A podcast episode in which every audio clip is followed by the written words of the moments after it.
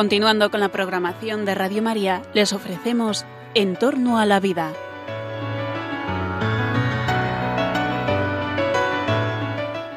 Es un espacio dirigido por José Carlos Avellán y Jesús San Román.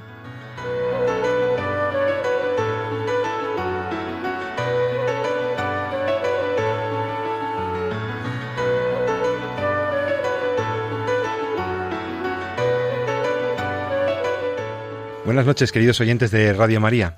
Os saluda José Carlos Avellán esta noche de viernes en el programa En torno a la vida. En torno a la vida es el programa en el que hablamos sobre la salud y la enfermedad, sobre la vida y la muerte, sobre el bien y el mal, sobre lo que debemos hacer y lo que no debemos hacer, sobre la ley natural, sobre la ley civil, sobre lo que la sociedad quiere y lo que la sociedad busca realmente, sobre las personas. Nos importa mucho lo que le pasa a las personas y lo que le pasa a las sociedades que, al fin y al cabo, somos grupos y pretendemos ser comunidades de personas. Este es un programa en el que, como sabes, todos los viernes, cada 14 días, estamos tratando las cuestiones límite de la ciencia, la tecnología y hablamos de problemas que tienen que ver habitualmente con temas clínicos o de investigación. Pero esta noche de viernes, eh, todavía en el verano, quería tratar contigo, con vosotros, queríamos abordar un tema que, mm, bueno, pues ya hace años que queríamos tocar y, monográficamente y dedicarle un espacio porque suscita controversia social, porque suscita cierto debate, porque tiene implicaciones morales, y no solo sociales o jurídicas, sino que hay un tema de fondo moral importante y que mm, ha quedado de plena actualidad, o se ha puesto de, gran actualidad, eh, pues con unas manifestaciones que, vamos, más que unas manifestaciones, una eh, un posicionamiento de la Santa Sede, del Papa Francisco, recientemente en el pasado mes de julio. Vamos a hablar de la pena de muerte de la pena de muerte. Estamos hablando de que el Estado, a través de sus instituciones, de una manera reglamentada, procedimentalizada, en aplicación del derecho penal, eh, venga de la mano de una sociedad democrática o de una sociedad que no tenga un fundamento democrático o una legitimidad democrática, esa sociedad otorga a sus autoridades la capacidad, el poder para acabar con la vida de un sujeto en principio un sujeto condenado por eh, graves crímenes y esa pena consiste en acabar con la vida del sujeto, del, condenado. La pena de muerte eh, es tan antigua como el ser humano, es tan antigua como el mismo ejercicio del poder, es tan antigua probablemente como el ejercicio del derecho penal. El proceso de humanización de las penas del derecho penal moderno y contemporáneo eh, parecía atisbar la posibilidad de que la pena de muerte desapareciera del escenario de las puniciones, de los castigos. Pero, sin embargo, eh, se ha mantenido, se ha retenido, como suelen decir los partidarios, en bueno, en buena parte de las sociedades en el mundo contemporáneo y todavía hoy en algunas naciones, incluso muy civilizadas. La pena de muerte. ¿Puede el Estado acabar con la vida de malhechores, de criminales abyectos? Eh, que han sido juzgados y condenados con toda certeza por crímenes terribles? ¿Tendría la sociedad alguna posibilidad de utilizar la pena de muerte como medida de defensa para defenderse de sujetos tan peligrosos? ¿Es justo, es lícito? ¿Debe una sociedad permitirse que sus jueces apliquen una pena de tal irreversibilidad? ¿Correríamos el riesgo de condenar inocentes? Debería someterse solamente o circunscribirse a determinados delitos particularmente graves que generen especial alarma social o que nos produjeran especial repulsión social? ¿La pena de muerte no debería estar abolida ya en todos los sitios? ¿Y qué ha opinado la Iglesia católica, qué ha opinado el cristianismo en general sobre la pena de muerte? ¿Ha cambiado la posición de la Iglesia? Más aún, el posicionamiento reciente del Papa Francisco en esa modificación que se ha aprobado del Catecismo de la Iglesia Católica sobre el tema de la pena de muerte y su inadmisibilidad, ¿supone un cambio en la doctrina de la Iglesia en esta materia?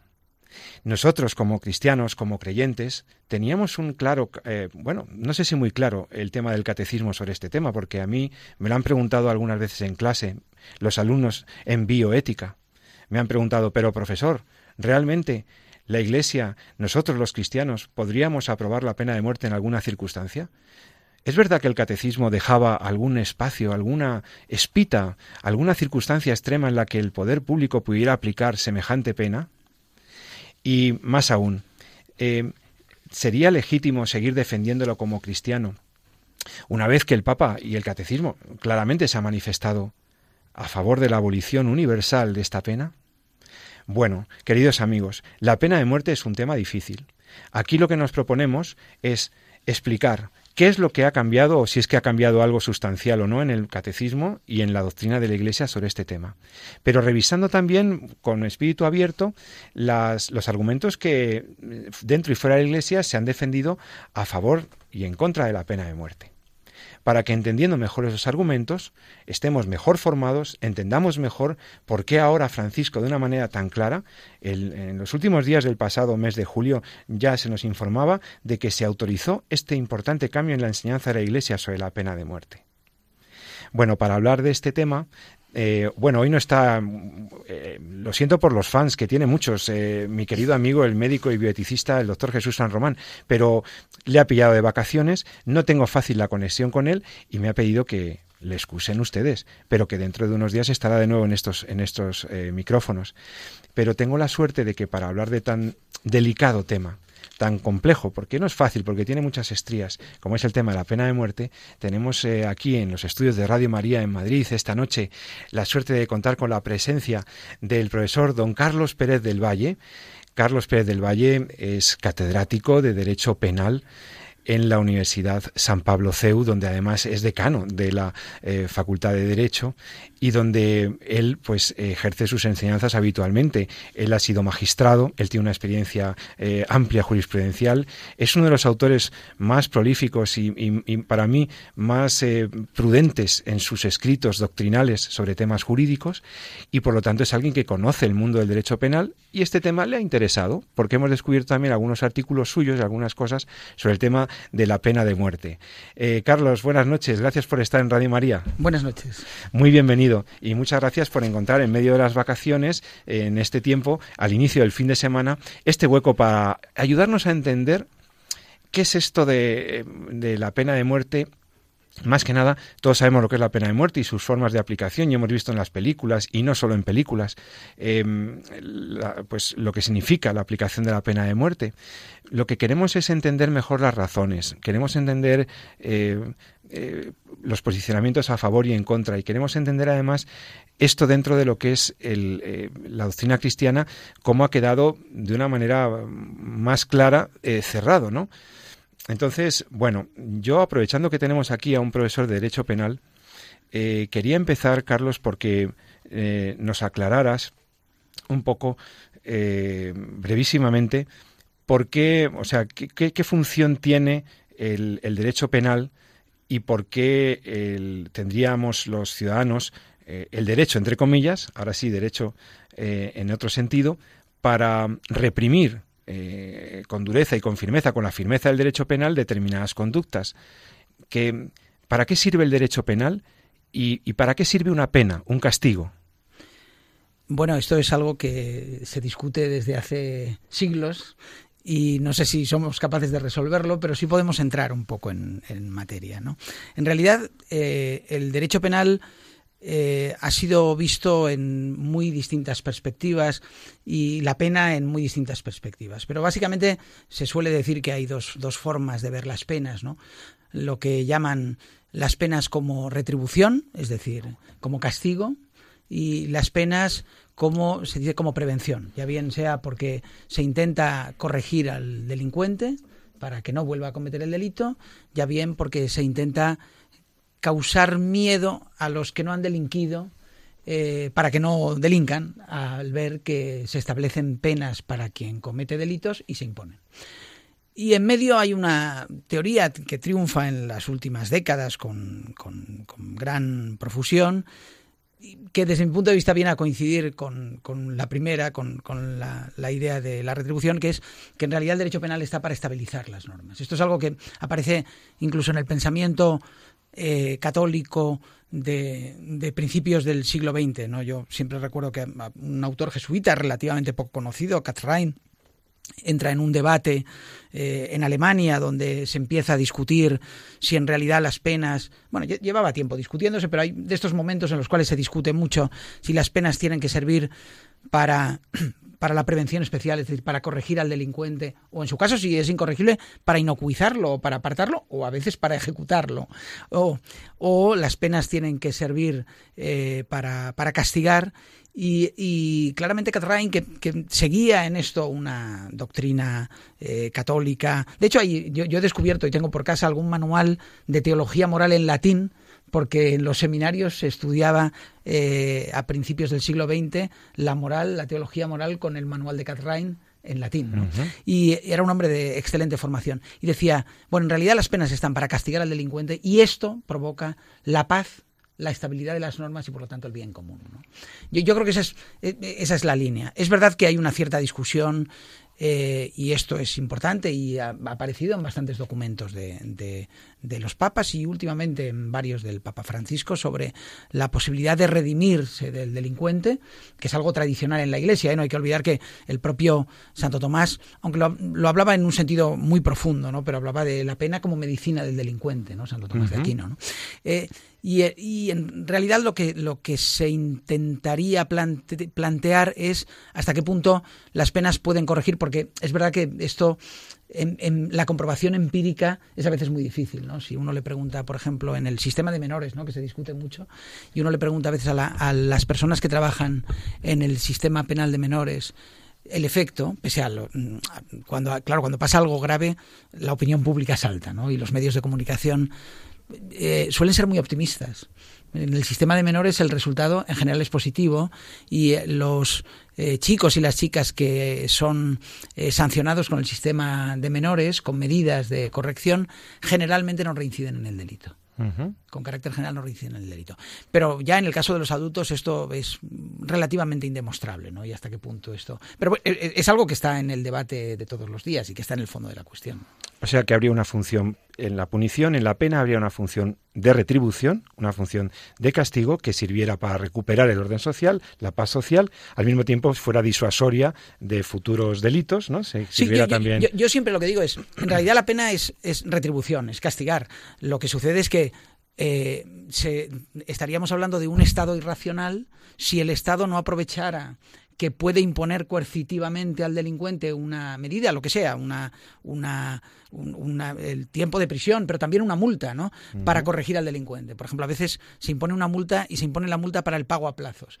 Y a veces esto puede no tener que ver con la posibilidad económica del delincuente, sino el hecho de que lo vaya pagando a plazos significa un cierto control del juez de que durante ese tiempo eh, no vuelve a cometer delitos. Y es una obligación que le estás creando al sujeto al que, al que se condena. Por eso digo, es, es, más el aprovechamiento del castigo en un sentido necesario, que eso es lo que dice la Constitución y lo que yo creo que cualquier persona razonable estaría de acuerdo. Sería, hablaríamos de, un Estado irracional si no aprovechase la ocasión.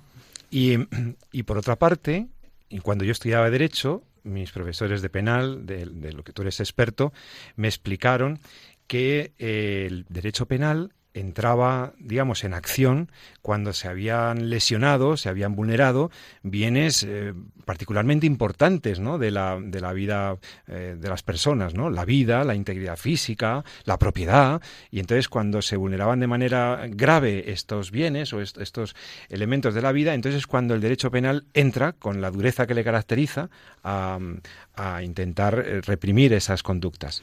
Sí, hay, hay, que pensar que el derecho penal es el instrumento más contundente que tiene el Estado en sus manos. Por eso eh, eh, el gobierno no impone penas, por eso los jueces imponen penas. Un poder independiente es el que impone las penas, porque es un poder tan contundente que necesita ciertas garantías como es la independencia de quien está imponiendo esas penas. ¿no?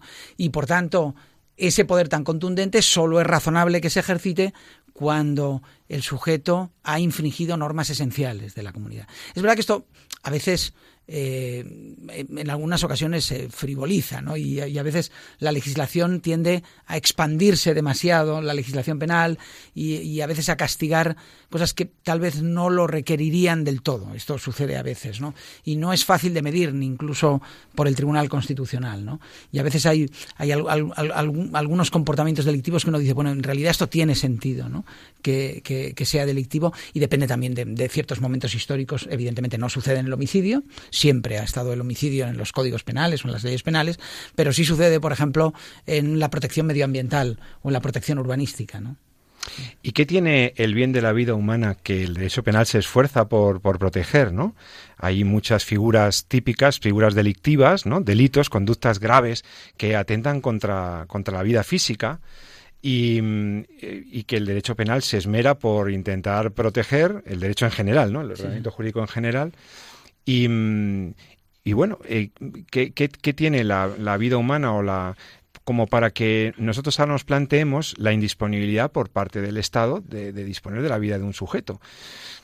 Algunas personas juegan con, con, con, que, con que la vida sería tan, tan inviolable, sería un bien tan intangible, tan, tan valioso, que le habríamos retirado incluso al Estado la capacidad de disponer sobre la vida de un sujeto, de una persona, y que por lo tanto, si la vida es tan valiosa, tan intangible, tan inviolable, debería ser inviolable también para el Estado.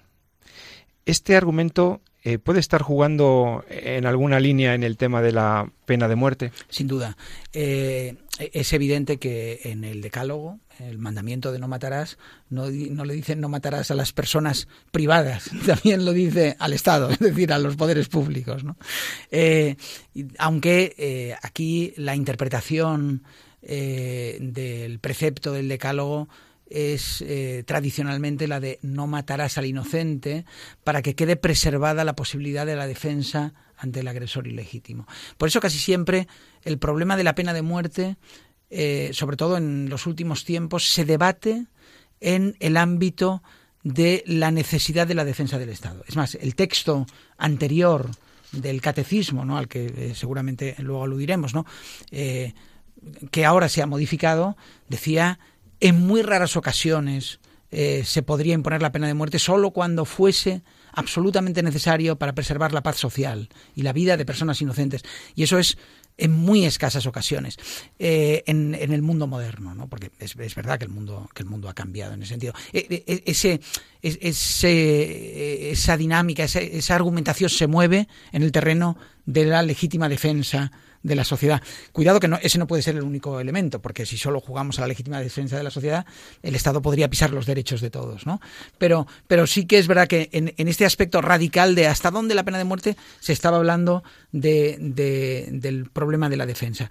Por eso la vida es tan importante y por eso solo la, incluso la legítima defensa, ¿no? Cuando explicamos la legítima defensa que, que podría autorizar a la muerte de un agresor ilegítimo tiene límites, ¿no? Eh, claro, mucha gente no sabe que mm, uno no puede, por, este, por el hecho de estar defendiéndose, eh, hacer cualquier cosa, que la legítima defensa puede ser apreciada como eximente o como sí, sí, es, una, es, una, causa eximente. Una causa eximente de un... has causado la muerte a otro, pero como lo has hecho en legítima defensa, el juez puede apreciarlo y entonces... Pero claro, ahí tiene que cumplirse una serie de requisitos también en esa... Sí, hay una serie de requisitos que a veces se discuten, ¿no? Por ejemplo, hay quien, quien dice alguna sentencia del Tribunal Supremo, otras no, ¿eh? pero eh, y yo no lo digo, ¿eh? que la legítima defensa tiene que ser proporcionada. Yo creo que no tiene que ser exactamente proporcionada. Lo que no puede ser es excesivamente desproporcionada.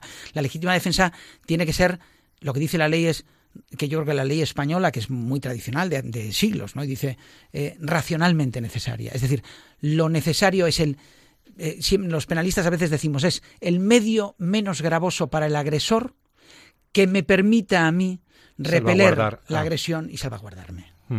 pero, pero también tiene límites. Por ejemplo, eh, pongo un caso. Si la persona que me está atacando es evidentemente un niño, yo tengo la obligación de huir. En la legítima defensa no tengo la obligación de huir, desde el punto de vista legal. ¿eh? ¿eh? yo no tengo la obligación de huir. Pero si quien me, quien me, ataca es un menor de edad, tengo la obligación. Si quien me está atacando es una persona que está eh, borracha o que está drogada, tengo la obligación de huir si la huida es segura, claro. si no tengo otra opción. Claro, claro, si no tengo otra opción, no, no, va a correr riesgo mi vida por eso, ¿no? Por eso digo, pero es un medio extraordinariamente contundente la legítima defensa, donde a veces, por ejemplo, discusiones modernas de la legítima defensa. Yo siempre recuerdo un caso, eh, iba a decir, a veces los penalistas decimos un caso muy divertido y son siempre casos dramáticos, pero bueno, para la discusión, para la discusión no, que es un caso en el que hay un secuestro de una guardería de niños, creo recordar en París, donde el secuestrador tiene a los niños y dice dentro de 24 horas comienza ejecutarlos.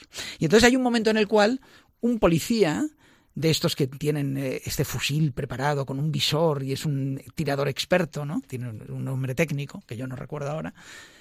Hay un momento en el que tiene al, al secuestrador a la vista. Entonces, el problema es, Puede disparar, por supuesto que en aquel momento dijeron puede disparar y disparó, ¿eh? pero todavía no habían transcurrido las 24 horas.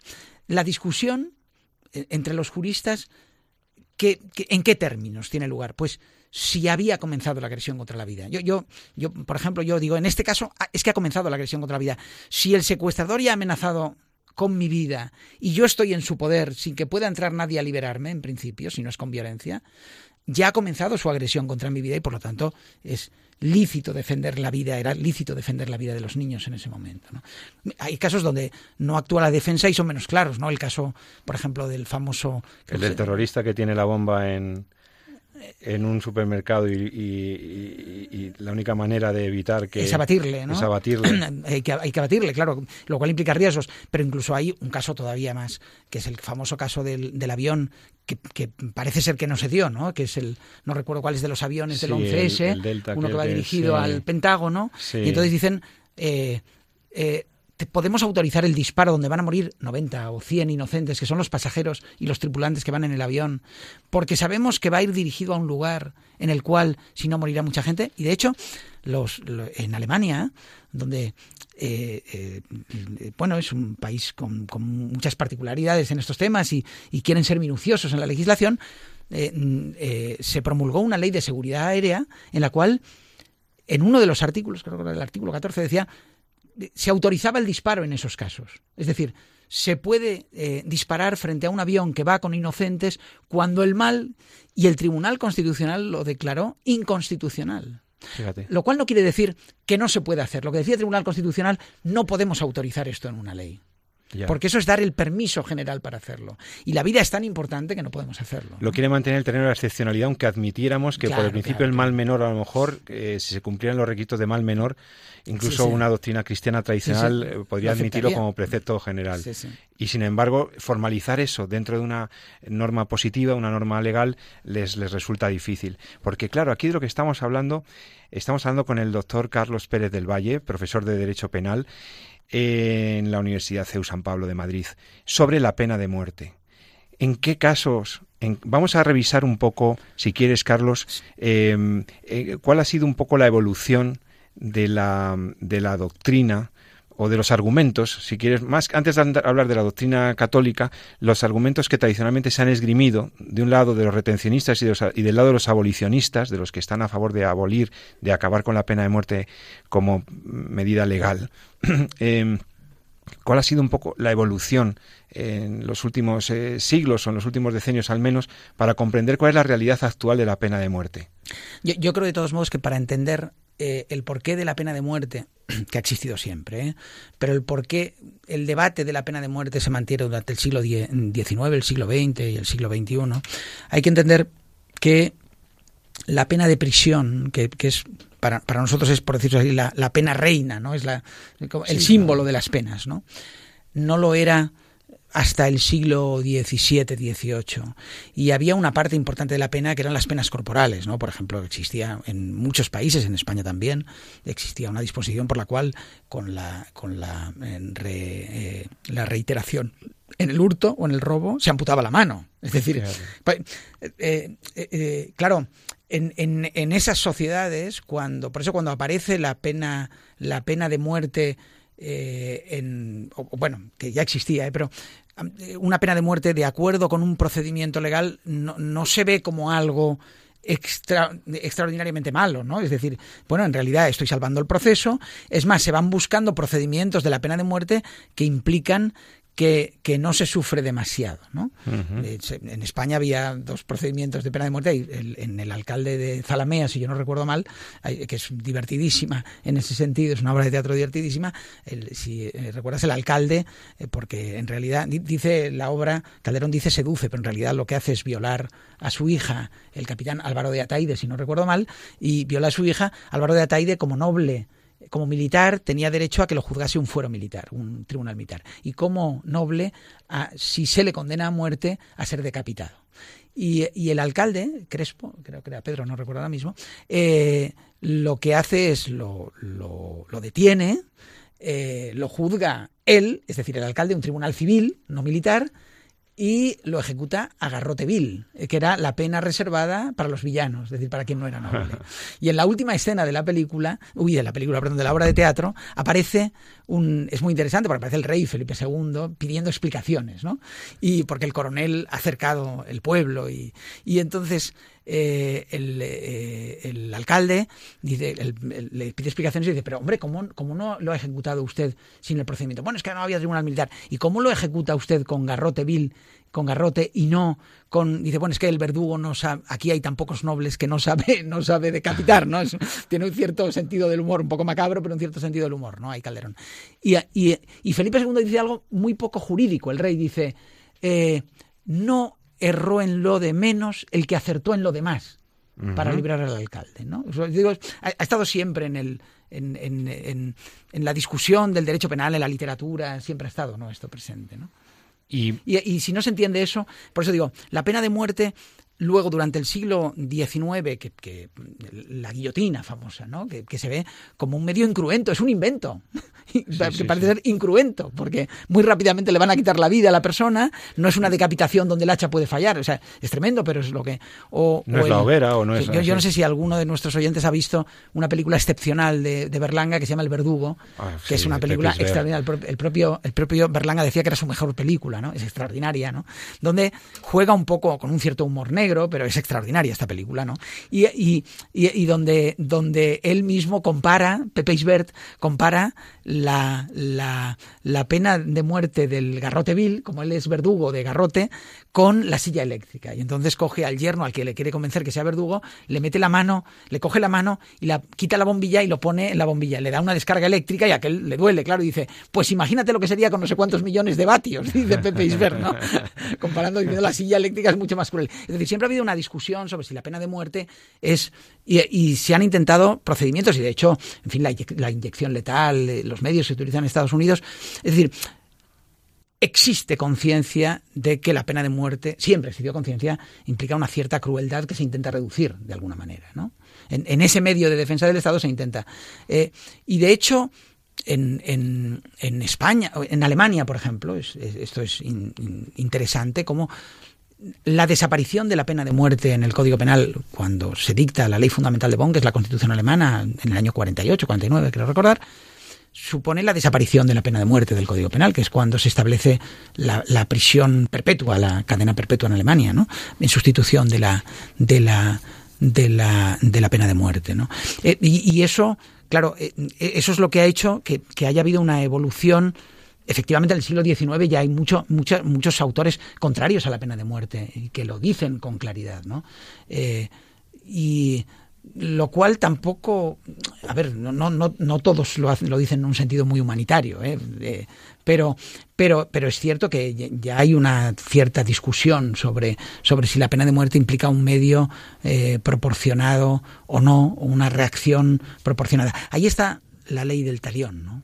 Que yo creo que es, eh, es, importante. Recuerda a nuestros oyentes cómo juega la, la lógica del talión eh, cuando una sociedad intenta aplicar una proporción en, la, en el rechazo. Claro, en el Antiguo Testamento, la ley del talión, que aparece dos veces, ¿no? el ojo por ojo, diente por diente, aparece como una medida. Es en, realidad, muchas veces se cita como algo eh, cruel, y en el Antiguo Testamento no en la sociedad eh, israelita no aparece como algo eh, exactamente cruel. Es, si a alguien le quitas un ojo no le puedes quitar más que un ojo.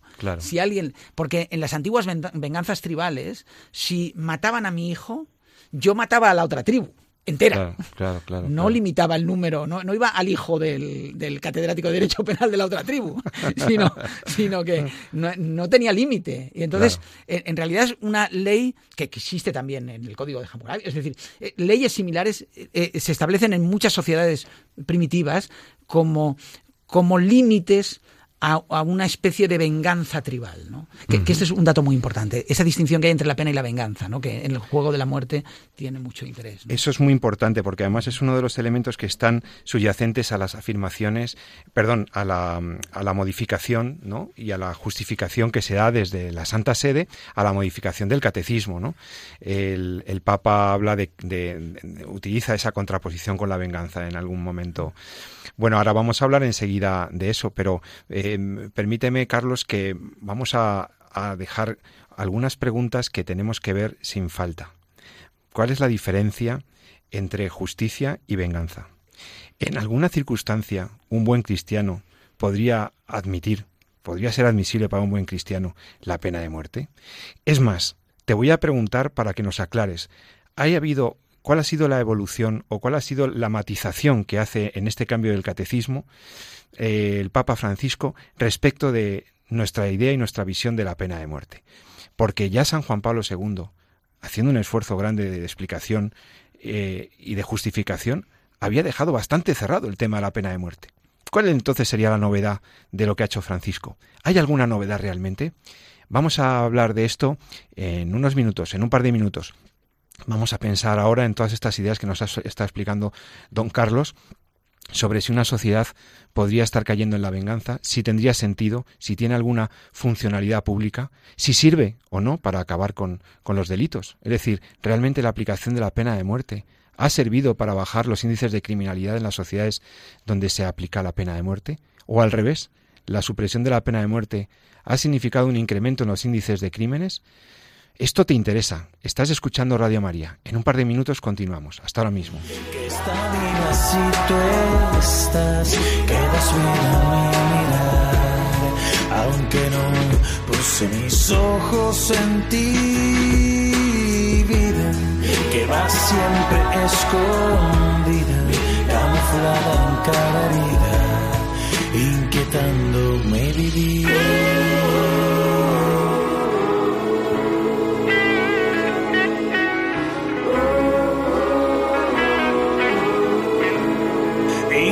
Inquietando mi vivir, inquietando mi vivir.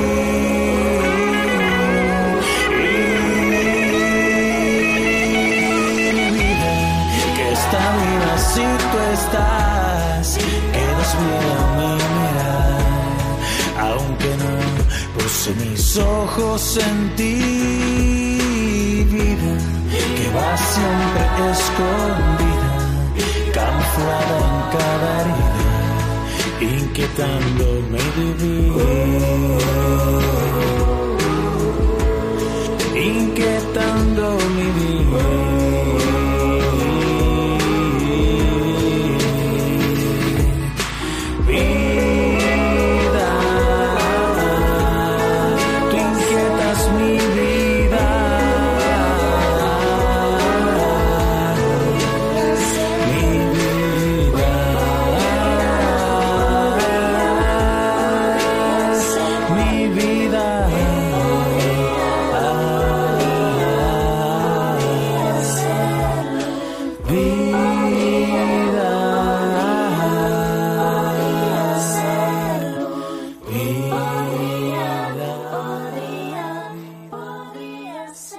Bueno, y después de esta canción que nos ha dejado un espacio para, para reflexión, para descansar un poco y al mismo tiempo seguir reflexionando sobre estas ideas, quiero seguir con, contigo en Entorno a la Vida, con el profesor don Carlos Pérez del Valle, catedrático de Derecho Penal y decano en la Facultad de Derecho de la Universidad San Pablo, CEU, en Madrid. Eh, profesor, querido Carlos, hemos visto el sentido y funciones que tiene la pena y para qué sirve una pena, un castigo penal, pero estamos hablando de una pena muy especial, una pena que, que realmente eh, ha sido controvertida su aplicación siempre, que hay, ha habido tensiones abolicionistas y retencionistas a lo largo de la historia. Grandes personajes, ilustres personas de la historia, y de la, incluso de la teología y de la y de la y del bueno y del pensamiento occidental han justificado la pena de muerte y la han defendido como una medida admisible en, en ciertas circunstancias. ¿Cuál ha sido el planteamiento de la Iglesia eh, católica al respecto? Cuéntanos, por favor, resúmenos cuál ha sido esto, porque este programa lo estamos haciendo a propósito de este cambio que ha habido en el, en el catecismo, ¿no? Eh, esta nueva definición, si quieren. No sé si muy nueva, Carlos. Yo, creo que en, realidad lo que, lo que hay en el, en el catecismo, en la nueva redacción, eh, implica desde luego una, una variación y es eh, clara, es decir, eh, es cierto que en la redacción anterior se decía la pena de muerte solo puede ser un medio de defensa, ahora no recuerdo literalmente, pero que en las sociedades modernas, en casos muy graves que sea absolutamente necesario para el mantenimiento de la paz, del orden social y de, y de los ciudadanos de, inocentes.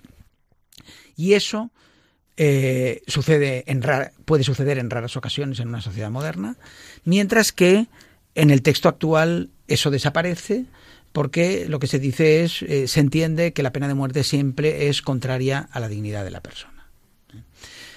Eh, ahora bien, esto, por eso digo, hay, una clara diferencia. ¿Se puede decir que se mueven en niveles distintos? Yo creo que no. Yo creo que todas las apelaciones, incluso el texto del código, de, perdón, del, eh, del catecismo anterior, del catecismo de Juan Pablo II, eh, es un texto en el que claramente aparecía que mm, la situación excepcional solo podía, ser explicada por esa especie de legítima defensa colectiva. Y por tanto, era evidente que se partía de la base de que la pena de muerte per se no era muy conforme con la dignidad de la persona. Esto es clarísimo. Sí, tengo delante la antigua redacción. que mm, puede ser interesante quizá leerla. La enseñanza tradicional de la Iglesia no excluye, supuesta la plena comprobación de la identidad y la responsabilidad del culpable, el recurso a la pena de muerte, si ésta fuera el único camino posible para defender eficazmente del agresor injusto las vidas humanas.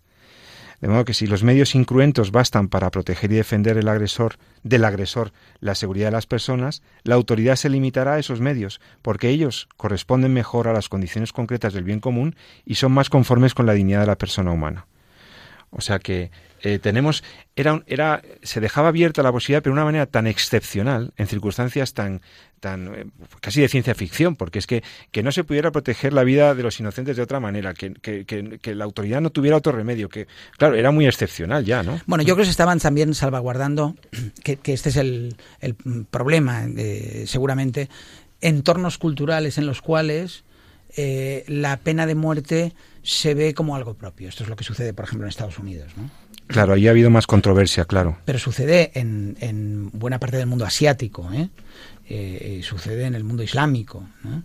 Eh, de hecho, los, los, los, grandes problemas ahí, por supuesto, habrá discusión, y yo creo que, que se dejaba a salvo, aún así, tanto en el caso de Juan Pablo II como en el caso del Papa Benedicto, hay bastantes apelaciones, el caso de Juan Pablo II, como el pontificado fue muy largo, muchísimas, apelaciones a la supresión de la pena de muerte.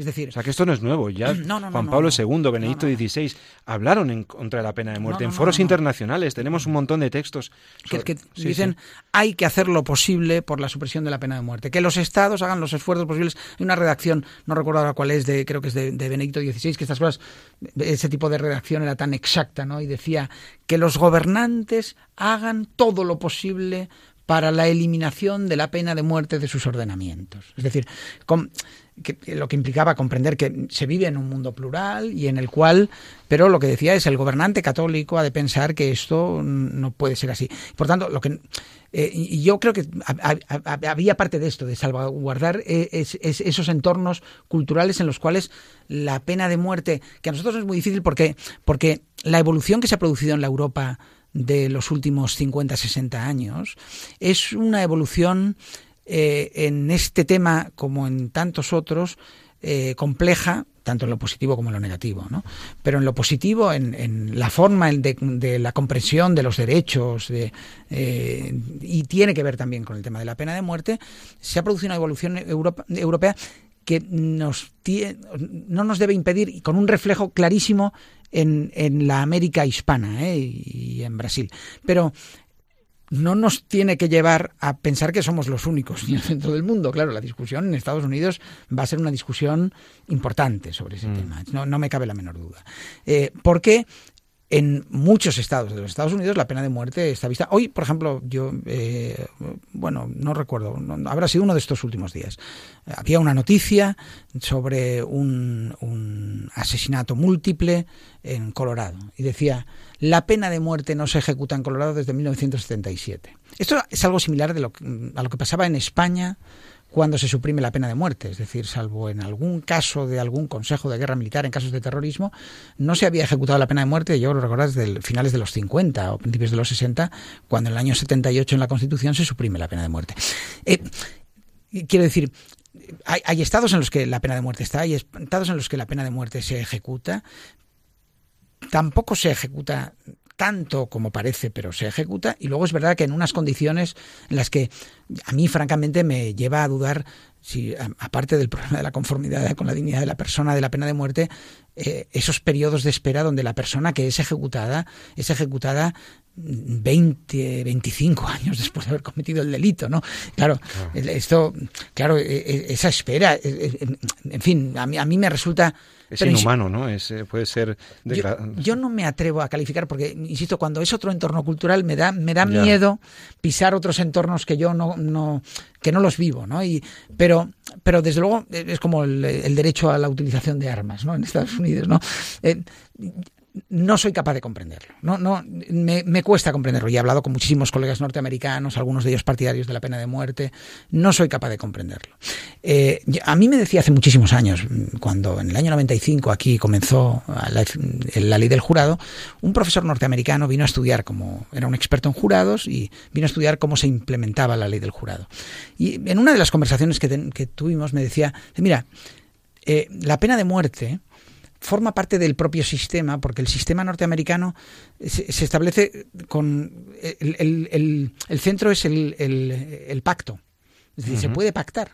Y entonces, hay una presión muy fuerte para la acusación, para los fiscales, y es que el índice de absoluciones en jurados es muy alto, cosa que aquí desconocemos normalmente, pero superior al 50%. Es decir, si voy a juicio tengo un cincuenta y tantos por ciento de posibilidades de que absuelvan, presión para el fiscal y presión para el acusado para pactar, cuidado que las penas son muy altas, no solo la pena de muerte, otras penas muy altas. Entonces, es una parte del sistema. Esto también tiene que ver con el propio, sistema, judicial norteamericano. sí, sí, sí, tiene que ver. Pero, pero en fin, por eso digo que, que eh, lo que implica, y volviendo al tema, yo creo que implica, desde luego, un cambio real, porque está ahí si no, no se hubiese hecho. Pero no, no implica en absoluto una ruptura con lo que estaba ahora mismo sosteniendo el catecismo, porque el catecismo dejaba, como tú decías, pocas espitas abiertas para la, para la posibilidad de la pena de muerte. Es verdad que hay un tema ahí eh, abierto, que es el tema de la guerra, de la pena de muerte en caso de guerra, no tanto por la pena de muerte en caso, en caso de guerra, ¿eh? como eh, el, el hecho de que en la propia guerra se mata gente. Inocentes matan a inocentes, claro, El soldado inocente mata al otro soldado inocente. A veces me dicen, hablan de, la... Bueno, claro, es que la guerra justa, hay un bando que tiene razón y el otro no. Sí, pero el soldado no lo sabe. El soldado que está en el bando injusto puede ser tan buena persona como mejor persona que el soldado que está en el bando que tiene la razón y el otro no la tiene. Y, se están matando entre ellos y son inocentes respecto de... y se están matando inocentes, ¿no? Eh, eh, o sea que la pregunta sería, si perdón que te interrumpe, Carlos. Si, si la pregunta sería, si pudiera ser legítimo el homicidio en guerra, en la guerra, el homicidio del inocente, y ese lo aceptamos, al menos, aunque sea circunscrito a la guerra defensiva que, luego se tenga que justificar o no.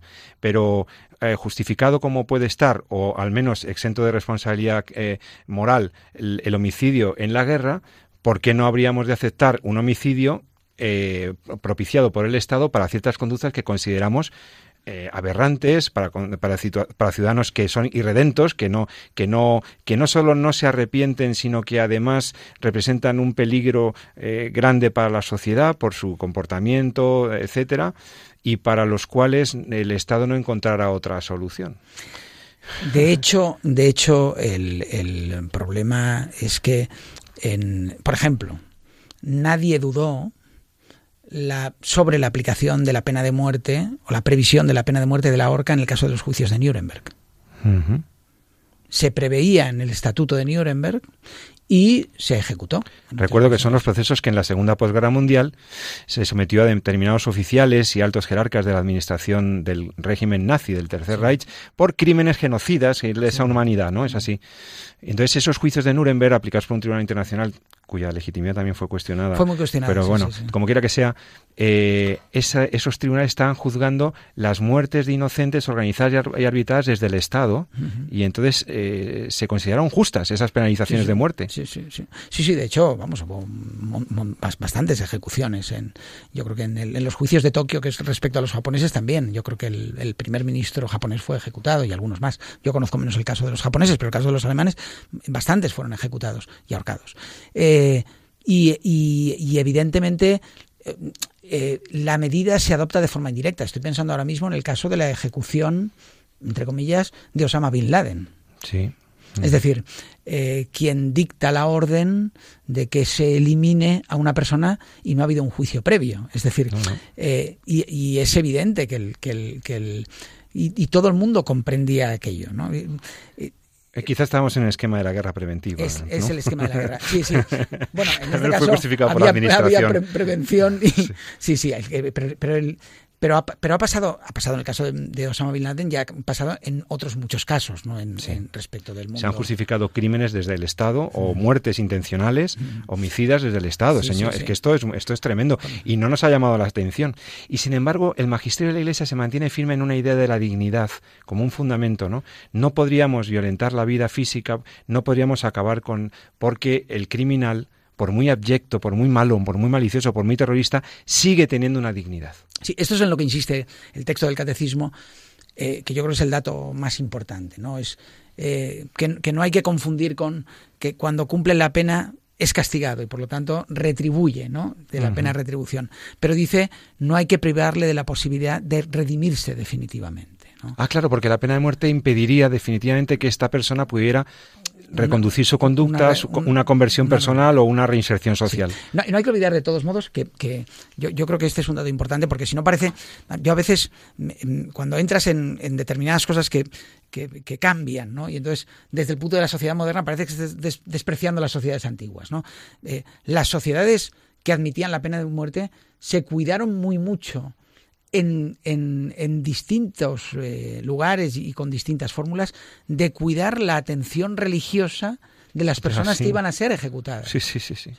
de cuidar muy mucho la atención religiosa de personas que van a ser ejecutadas. Que esto es un dato muy importante, es decir, el, el- el, eh, porque se sabía que esto no tenía solución desde el punto de vista de la vida, pero se ponían los medios para el arrepentimiento.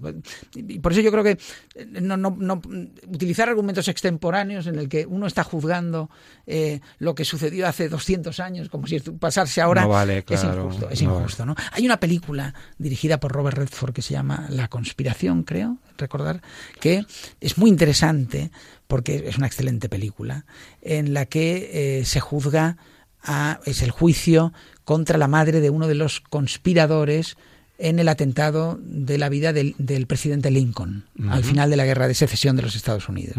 Es una excelente película. Eh, estos eran un grupo que además eh, el- eh, ellos, en, el grupo había de todos, pero estos miembros del grupo eran católicos. Y, y la madre, a la que se juzga y se condena injustamente, pero ella no quiere revelar dónde está su hijo, claramente deja la película que ella fue condenada injustamente y fue ejecutada. Además, hay, hay algunos datos que maneja la película que son datos que son ciertos, por ejemplo, la implicación del secretario de Defensa en la muerte, etcétera. Eh, y es muy interesante cómo eh, se está permanentemente pendiente de la atención religiosa de ella. ¿no? Eh, el, el propio Estado eh, en, en Estados Unidos, en el que claramente mm, hay- se está buscando en parte hacerle ese reproche al mundo católico. ¿eh? Yo, creo que. Robert Redford, que sabes que en- es, es un hombre muy, muy, muy entendido como muy progresista y muy contracorriente, buscó ese caso para hacer la película por muchos motivos. Uno, porque era la condena de una persona injusta. Dos, porque se aprovechó como un dato que se ha aprovechado a, veces en los Estados Unidos para hacerle ciertos reproches a católicos o a católicos recién llegados que no son verdaderos americanos, etcétera. Esto es muy de, de, la filosofía del derecho que, que, está en el fondo de los Estados Unidos, ¿no? De quien le debe obediencia al Papa y no a, al rey, ¿Eh? que era, bueno, pues eh, y está en el fondo de, esta película, ¿no? Y me llama mucho la atención en esa película donde ella es ejecutada y es ahorcada como el tema de la atención religiosa. Por eso digo que, siempre ha estado en la tradición de la Iglesia la, preocupación e, era un elemento importantísimo antiguamente, la atención a las prisiones y la atención religiosa a los condenados a muerte. ¿eh? Esto era un elemento importantísimo. En todo caso, porque se nos está acabando el tiempo, Carlos, eh, profesor Carlos Pérez del Valle, en, en tres, en tres eh, minutos, entonces, ¿cuál es, en, que quede claro, cuál es la posición de la Iglesia actual después de este, esta modificación del catecismo, cómo queda eh, y cómo debemos entender nosotros la posición de la Iglesia frente a la pena de muerte. Sí, ahora mismo lo que dice el catecismo es eh, con toda claridad que la pena de muerte es contraria a la dignidad de la persona, que la Iglesia la ve como contraria a la dignidad de la persona. Insisto, esto ya lo decía. Eh, y que en ningún caso es un medio de reacción. Mientras que en el texto anterior lo que se decía es, en casos excepcionales se pueden utilizar otros medios que son menos contrarios a la dignidad. Es decir, cualquier medio coactivo, en cierto modo, implica una afectación a la dignidad de la persona. O sea, no se puede decir, la cárcel es conforme a la dignidad de la persona. Bueno, pues la cárcel también afecta a la dignidad de la persona muchas cosas, ¿no? Eh, lo, que, lo que viene a decir es, en la pena de muerte, esa disconformidad con la, con, con la dignidad de la persona hace que la Iglesia se comprometa en la abolición de la pena de muerte. De manera universal, en promoverla de, manera universal. Y ahí se compromete mucho, verdaderamente, el Papa ya ha tenido el respaldo de muchos de sus de los cardenales. Y en fin, em, como conclusión, bueno, ah, ah, quiero que acabes también que, que, me digas si un mito que circula, ¿no? Si tiene, por lo que tú sabes, si tiene algún fundamento real o no, porque hay gente que, que sigue apoyándolo, eh, la pena de muerte, pensando dos cosas. Uno, que los criminales abyectos y maliciosos y terribles, terroristas malísimos, eh, condenados y con certeza ¿no? de su culpabilidad, que no quieren en absoluto, que no piden perdón y que no es, que serían gente que habría perdido su dignidad, eso por un lado, y que por lo tanto, no teniendo la misma dignidad que los restantes ciudadanos, se podría acabar con su vida. Y, otro mito, otro, otro testimonio que yo he escuchado, otro argumento, es el de que en realidad el miedo guarda la viña y que por lo tanto en las sociedades donde hay una pena de muerte, esta tendría este, esta fuerza preventiva de la que hablábamos al inicio y que preservaría, haría pensárselo dos veces a los delincuentes más maliciosos. Eh, ¿Estos dos argumentos tienen algún peso? Yo, diría no. Eh, desde luego el primero claramente no. Eh, es evidente que eh, estando de acuerdo en que hay que salvaguardar la, dignidad de cualquier persona, incluso la, dignidad del no nacido que no tiene posibilidad de comunicarse, es evidente que una persona también nacida la tiene por el hecho de ser persona. lo que te dota de la dignidad es el hecho de ser persona humana, que es una terminología que se utiliza en la teología católica para distinguir de las personas divinas, ¿no? A veces dicen, hombre, es reiterativo, sí, es un poco reiterativo, pero, pero el hecho de ser hombre, ¿no? Eh, el, el, hecho de ser, de pertenecer a la especie humana es lo que implica la dignidad, porque la, la, dignidad viene de estar conformado a, imagen y semejanza de Dios. Este es el punto. Respecto de lo segundo, yo eh, creo que no es así. O sea, creo que en realidad eh, no es así. Y de hecho... Lo segundo es si, El, si el hecho de, la pena de muerte puede contribuir a, prevenir los delitos, a que haya menos criminalidad. No es claro que siempre las penas más graves eviten delitos, pero por ejemplo en el sistema americano, donde esto se utiliza bastante, ¿no?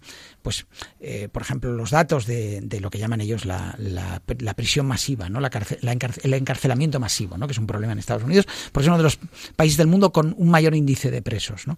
Eh, el encarcelamiento masivo en Estados Unidos no ha producido efectos positivos desde el punto de vista de la seguridad y generalmente incluso los cambios de los sectores, de, sectores raciales, sociales, que permanecen en la, en la cárcel. Yo, por ejemplo, hace relativamente, bueno, cuando, cuando se iba el presidente Obama, ¿no? con que yo soy bastante crítico, ¿no? a mí sí me llamó la atención que durante los ocho años de presidencia de Obama no bajase en absoluto el índice, o sea, lo, lo que veía la población negra de Estados Unidos como su gran esperanza, no bajó en absoluto el índice de encarcelamiento de la población negra porque en el fondo esto tiene que ver con un problema social. Claro, El problema social es, social, es, la exclusión, es la exclusión social. El problema es la exclusión social. Es decir, e, efectivamente hay maldad, no, no lo podemos negar. Y, se puede cometer un delito siendo rico, y se cometen muchos delitos siendo ricos, por supuesto. Pero hay una parte muy importante del delito que tiene que ver con la exclusión social. Eh, y el Estado no puede quedar tranquilo si no ha hecho todo lo posible por evitar esa exclusión, si ha puesto todos los medios por evitar esa exclusión. Yo creo que eso es la esencia del Estado justo.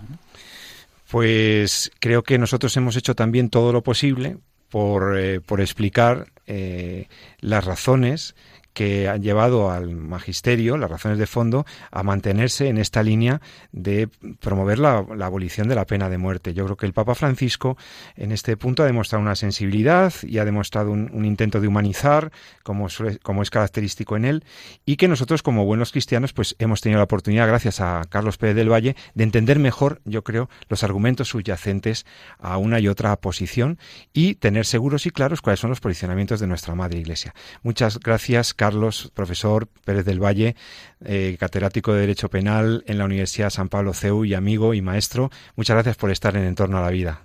Muchas gracias. Que tengas buen fin de semana y a todos vosotros, queridos oyentes de la Radio María, eh, seguid con nosotros en nuestra emisora porque esta noche vienen más programas. La parrilla de Radio María es estupenda. Si quieres eh, participar o mandarnos alguna cuestión, alguna sugerencia, puedes hacerlo en el email, en el correo electrónico, en torno a la vida, arroba radiomaria.es, en torno a la vida, arroba radiomaria.es y el doctor San Román y yo mismo, José Carlos Avellán, intentaremos eh, contestaros o hacer presente vuestras inquietudes en próximos programas. Hasta entonces, que tengáis un feliz fin de semana, una feliz noche de viernes, que Dios nos bendiga a todos en este tiempo, para algunos ya no, ya no vacacional, para otros todavía vacacional, pero que procuremos todos descansar. Y no olvidéis lo que siempre os recomiendo, amad la vida y defendedla. Muy buenas noches.